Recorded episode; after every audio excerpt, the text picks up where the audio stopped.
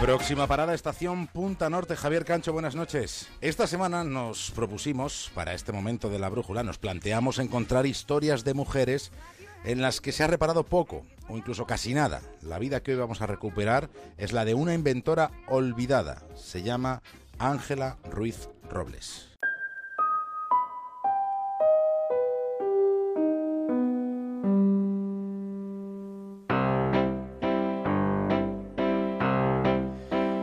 Imaginen la siguiente situación. Tienen ustedes dos hijos pequeños y hay un trozo de pastel. Y los dos quieren poner en práctica ese refrán en el que se dice que el que parte y reparte se queda con la mejor parte. ¿Cuál sería la mejor estrategia para evitar el incipiente conflicto que amenaza con desestabilizar el volátil equilibrio doméstico? ¿Cuál es la mejor opción? Bien, para empezar tengamos en cuenta que este dilema plantea una duda de recorrido pedagógico. Se trata de un conflicto de intereses. Los dos quieren la mayor parte posible del pastel y están determinados a conseguir ese propósito. Igual más que determinados lo que están es obstinados. Por tanto, ¿qué hacer? ¿Cómo, cómo salir del atolladero? La solución es un juego. Consiste en que un niño corte la tarta y sea el otro el que escoja entre los dos trozos que han quedado. El que corta no escoge, escoge el que no corta. Si hiciéramos una medición, si pesáramos las dos porciones con sus migas y todo, es muy, muy, muy probable que los dos trozos fueran casi, casi, casi idénticos.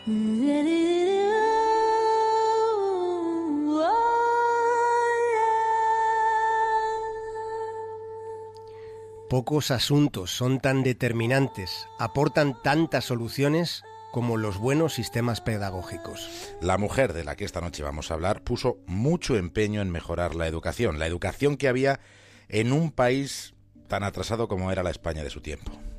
Se llamaba Ángela Ruiz Robles, nació en 1895 y se murió en 1975.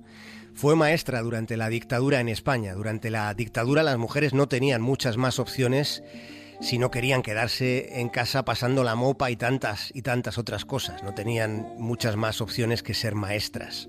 Doña Angelita, que es como la llamaban sus alumnos, dedicó la mayor parte de su vida a cambiar la educación, para que este país fuera cambiando, para que fuera evolucionando. Porque, como esta semana hemos mencionado, nada resulta más transformador que educar. Trabajó en un hospicio, dirigió varias escuelas, dedicó mucho esfuerzo a alfabetizar a los obreros, a las mujeres de los obreros, a los pescadores o a los ganaderos, pero sobre todo trató con la infancia.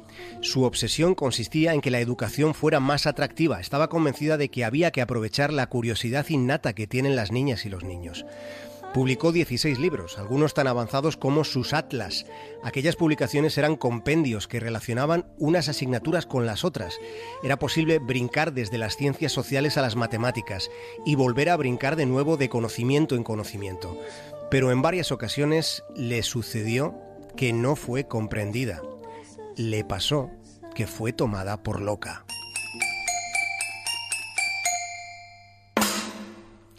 Doña Angelita observaba a los alumnos siempre cargados de libros, desde pequeñitos cargando con peso, con peso en todos los sentidos, sin reparar en los sentidos fundamentales, en esos que llamamos sensoriales. Ella solía decir que había que adaptar la educación a los niños, y no los niños a la educación. Pensando en los más importantes, doña Angelita tuvo una idea.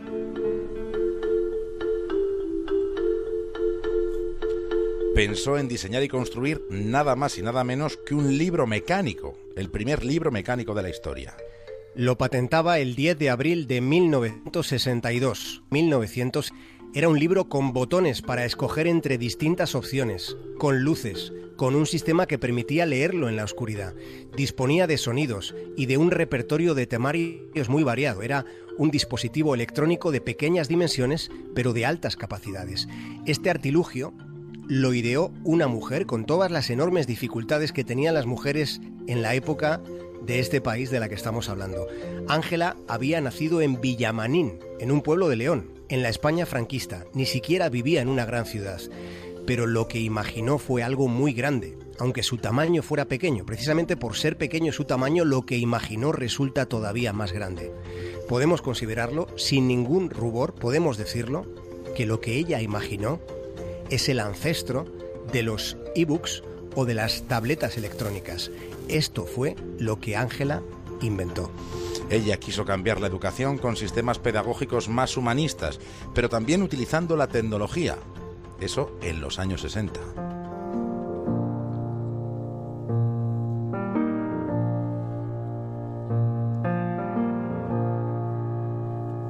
Pues bien, ocho años después de que lo hubiera patentado, en 1970, recibió una llamada. Fue una llamada desde Estados Unidos. Le propusieron desarrollar comercialmente su idea de libro mecánico allí en Estados Unidos, pero ella dijo que no. Dijo que no con la esperanza de que finalmente en su país alguien creyera en su proyecto. Estaba convencida de que así sería. Pero un lustro después, doña Angelita cerraba los ojos por última vez lo hacía en la ciudad de Ferrol, muy lejos, lejísimos de Illinois, donde un tipo llamado Michael Hart creaba el proyecto Gutenberg para facilitar el acceso a libros digitalizados. A Hart se le considera el inventor del ebook, aunque en realidad mucho antes doña Angelita ideó un invento que nadie en España quiso comercializar. Hoy, 47 años después de aquella patente que no prosperó, ese objeto que ella imaginó se ha convertido en algo indispensable. Ángela Ruiz Robles ha sido una de las inventoras más creativas y más olvidadas de la historia de España. Salvo en la comunidad científica de este país, en este país casi nadie la conocía. Fue Google, con un doodle, un doodle en su honor, quien quizá más ha hecho por divulgar el enorme mérito de esta persona. Hoy aquí, esta noche, en la brújula, desde Punta Norte hemos querido acordarnos de una mujer fabulosa.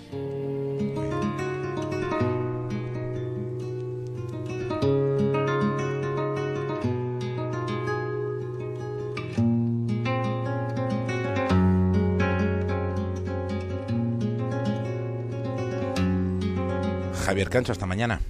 Un abrazo, David.